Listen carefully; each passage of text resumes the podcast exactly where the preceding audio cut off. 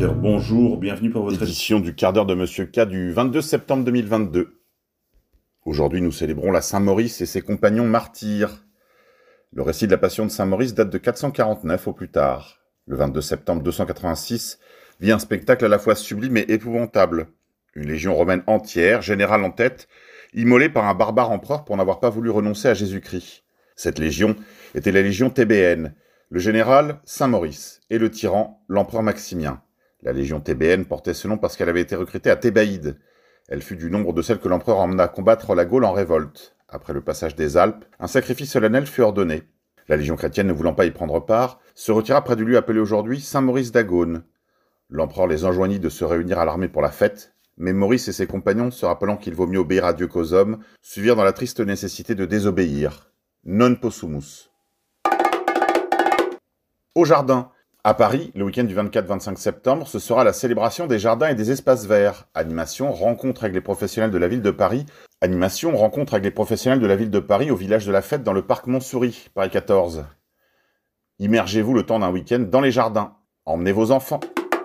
Guerre, comme je vous l'avais annoncé hier, chers amis, la guerre a commencé. Énergie. La Commission européenne envisage la possibilité d'autoriser le transport du charbon russe afin d'assurer la sécurité énergétique dans le monde, ont rapporté nos confrères de Bloomberg. Ukraine. Les troupes ukrainiennes ont bombardé la centrale nucléaire de Zaporizhia. Il y a des dommages aux infrastructures sur son territoire, y compris dans le système de refroidissement, rapportent les autorités locales.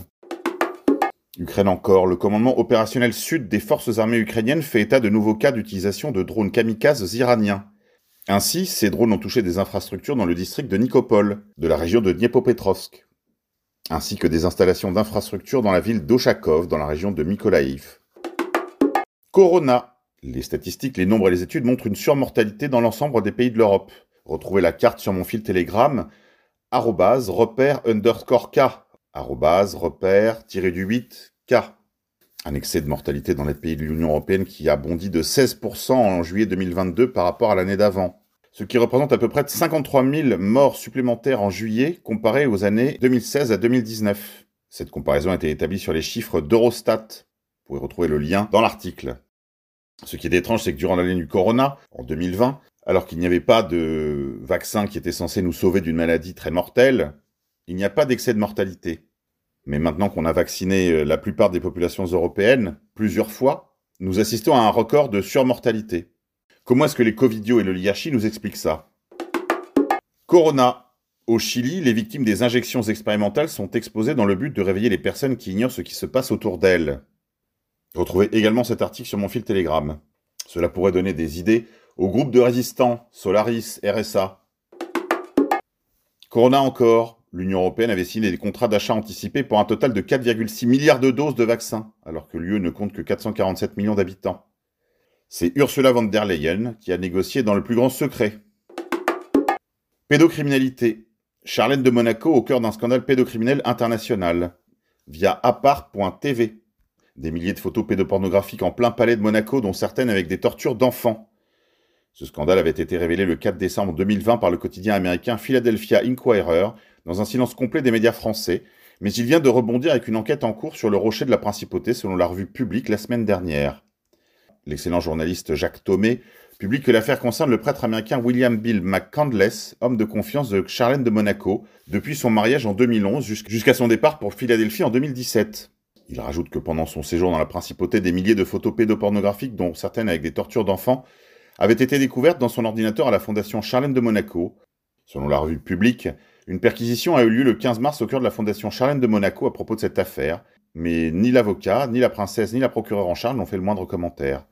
Cette perquisition s'est déroulée quelques jours après le retour au palais de Charlène, au terme d'une absence d'un an en Afrique du Sud, puis en Suisse. Retrouvez l'ensemble du dossier dans le dernier numéro de Public, Charlène de Monaco au cœur d'un scandale pédophile. Énergie. Les pays européens s'activent afin de renforcer leurs réserves de gaz pour l'hiver. L'Association des infrastructures de gaz en Europe estime que les stocks seront constitués à 86%.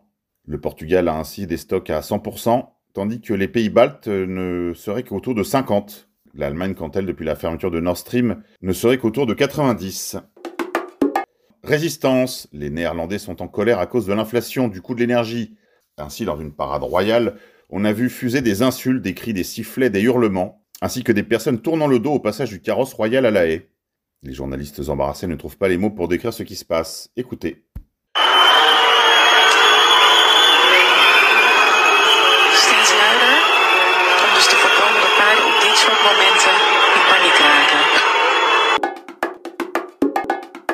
Grand remplacement. Au Royaume-Uni, un conflit est ouvert entre les musulmans et les hindous, et il s'étend à tout le pays et devient diplomatique. L'Inde et le Pakistan s'en mêlent. Média Mensonge, la chaîne d'information continue LCI, fait monter la sauce et nous présente des petites bombes nucléaires tactiques de Poutine. Problème, ce sont des images extraites du jeu Fallout 4. Média, vous pouvez retrouver nos confrères de RT France sur leur chaîne Odyssée, https odyssée.com slash rtfrance. Guerre. Dans un mois ou deux, le monde pourrait entrer dans un conflit sans précédent depuis la Seconde Guerre mondiale. Attendez-vous à ce que les relations de l'Occident avec la Russie et la Chine se détériorent et que le conflit s'étende au niveau mondial. C'est ce qu'a déclaré le président Alexander Vucic, président de Serbie. Monde d'après. En Bavière, en Allemagne, dans les jours qui viennent, l'État va mettre en place une application destinée à renforcer le contrôle des populations locales. Cette application née en Chine est beaucoup plus connue dans le monde sous le nom de Crédit Social Chinois. Via epochtime.de. Corona, grippe 19, Albert Bourla, PDG de Pfizer, a reconnu lors d'une interview qu'il n'avait pas travaillé sur le vrai virus, mais sur un virus qu'ils avaient fabriqué en laboratoire. Retrouvez la vidéo sur mon fil Telegram. Grippe 19, pandémie. L'ancien dirigeant de BlackRock, Edward Dowd, a déclaré qu'un effondrement financier complet était en cours. Il postule que toutes les restrictions Covid ainsi que les bases de données numériques mises en place ont été imposées afin de prévoir et de prévenir les émeutes à venir. Écoutez. Global debt uh, bubble is at is at its peak, and um, it's becoming apparent, uh, given what's going on across the globe, that um, we're at the end. And due to that fact, um, we're going to see um, lots of crazy things in the financial markets. I think uh, we're going to see um, the credit markets become unhinged, the equity markets become unhinged. Um, you know, the Fed got a reprieve from COVID when they were able to, you know, the cover of COVID, print 65% more money. Pédocriminalité encore. Le procès de Pascal Pessiot, ex-président de la Société française de Casino, et maître de soirées orgiaques au Cap d'Agde devant la cour d'assises de Paris pour pédophilie et détention de pédopornographie. Retrouvez la photo de Pascal Pessiot en compagnie de Emmanuel Macron sur le compte Twitter de Alexis Poulain. International. Abat la France, vive Poutine et la Russie. Les slogans anti-français se multiplient dans le Sahel. Après le Mali et le Burkina Faso, des manifestations ont lieu au Niger pour dénoncer la présence militaire française. Via France TV Info. Génie. Bruno Le Maire, notre inénarrable ministre de l'économie, déclare Les prix de l'énergie sur le marché européen sont anormaux, délirants et dangereux pour notre économie. Le Mozart de l'économie commencera-t-il à se rendre compte des conséquences de sa politique d'effondrement de l'économie russe? Marché. L'industrie de la défense s'envole sur les marchés. Thales progresse de plus de 5% ce mercredi à la Bourse de Paris et atteint les 119,45 euros. Depuis le début de l'année, l'action Thales a gagné plus de 60%. À l'échelle européenne, c'est Rheinmetall qui a tracé la première place avec un gain de plus de 10%. L'action a bondi de 130% depuis le 31 décembre via investir.leseco.fr. Depuis l'annonce de la mobilisation partielle par Vladimir Poutine, les médias mensonges diffusent partout des images de bouchons à la frontière finlandaise. La réalité est un petit peu différente. La Finlande dément l'histoire des bouchons à la frontière propagés par les médias. La situation aux frontières de la Finlande n'a pas changé avec l'annonce de la mobilisation. Des vidéos circulent sur les réseaux sociaux dont certaines ont été filmées auparavant. Elles sont sorties de leur contexte, des informations erronées circulent via un des comptes Twitter du gouvernement finlandais. Le président de la Fed, Jérôme Powell, lors de son discours d'hier soir, déclarait Nous avons besoin d'une augmentation du chômage pour lutter contre l'inflation. Un classique des libéraux. Plus de chômage égale plus de pression sur les salaires, égale une diminution du coût du travail, donc une diminution de l'inflation. Un des artifices pour contrer ce que Marx appelle la baisse tendancielle du taux de profit, via bfmtv.com. États-Unis. Des officiers du FBI déclarent une fois de plus que la menace du suprémacisme blanc explose aux États-Unis. Culte sexuel. Le gourou Case Ranier de Nexium a été retrouvé inconscient après qu'il ait été frappé à la tête en prison. Monde d'après. Des membres humains ont été retrouvés dans plusieurs valises dans un appartement de Brooklyn, via le New York Post. Guerre. L'oligarchie occidentale nous a assuré que l'expansion de l'OTAN ne produirait pas d'escalade. Il nous avait également assuré que donner des armes de longue portée à l'Ukraine ne produirait pas d'escalade. Maintenant, ils vous promettent que Poutine est en train de bluffer. Allez-vous les croire? Opposition.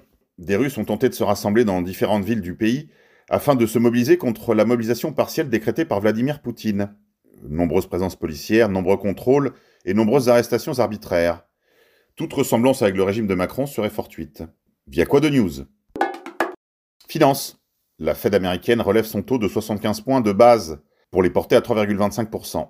Les projections économiques n'impliquent pas de baisse de taux avant 2024. Résistance. La situation a dégénéré à nouveau devant la préfecture de Bastia hier soir avec des jets de cocktails Molotov en direction des forces de l'ordre. Cette nouvelle démonstration de force intervient six mois après la mort d'Ivan Colonna, qui avait entraîné des manifestations sur l'île. Les manifestants réclament la reconnaissance du peuple corse, la libération des prisonniers politiques et la vérité pour Ivan Colonna. Lota Joventu. Crypto. Jamie Dimon, le patron de JP Morgan, déclare devant les membres du Congrès américain que les cryptos ne sont rien d'autre qu'une pyramide de Ponzi et qu'elles doivent être régulées au même titre que les autres actifs. Justice. La Cour de cassation vient de rejeter le pourvoi de M. Rifat al-Assad dans le recours qu'il a entamé contre la précédente décision de la Cour d'appel. Cette décision relative à un dossier très sensible intervient dans un contexte politique et géopolitique très complexe qui ont interféré dans cette affaire dont le caractère politique ne fait aucun doute. Rappelons que l'État français a suivi la politique visant à déstabiliser et fragiliser la Syrie depuis plus d'une décennie. L'État français a même contribué à cette œuvre déstabilisatrice. Et dans cette affaire de M. Rifat el-Assad, tout a été mélangé malheureusement. Il a été question de juger et de faire condamner l'oncle du président syrien, Bachar al-Assad, et non pas M. Rifat al-Assad, quelles que soient ses idées et son parcours. Durant huit ans de procédure, M. Rifat al-Assad a toujours déclaré faire entièrement confiance en la justice de la France, pays qu'il avait accueilli à bras ouverts lors de son exil en 84, et qu'il a décoré en 86 de sa plus haute distinction, la Légion d'honneur, pour service rendu à la nation.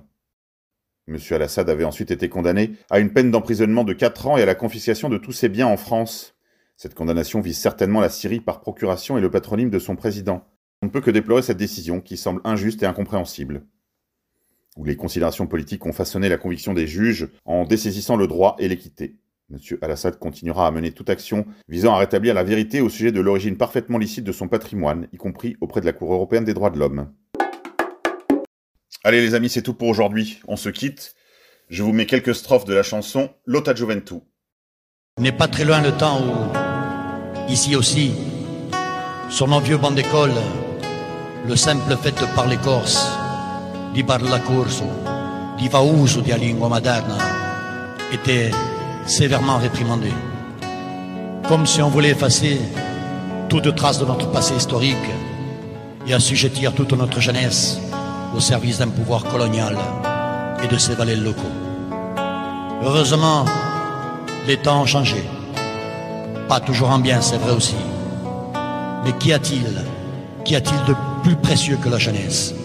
C'est sur elle que se fonde l'avenir et sa soif d'absolu est toujours le ferment de toutes les justes causes. Alors on aimerait dire à toute cette jeunesse corse, Lota Juventu, Lota Juventu che oramai la bene, si tu.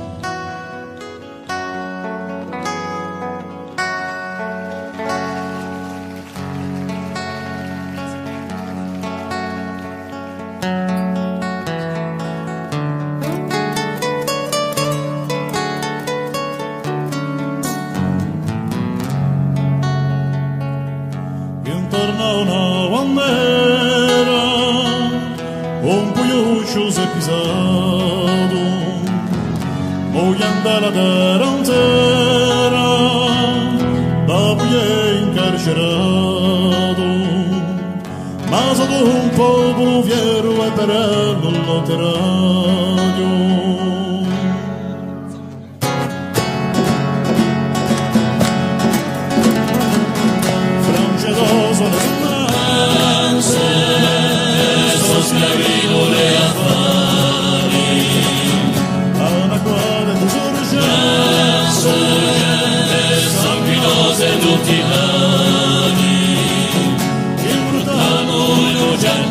proteger l'assassin.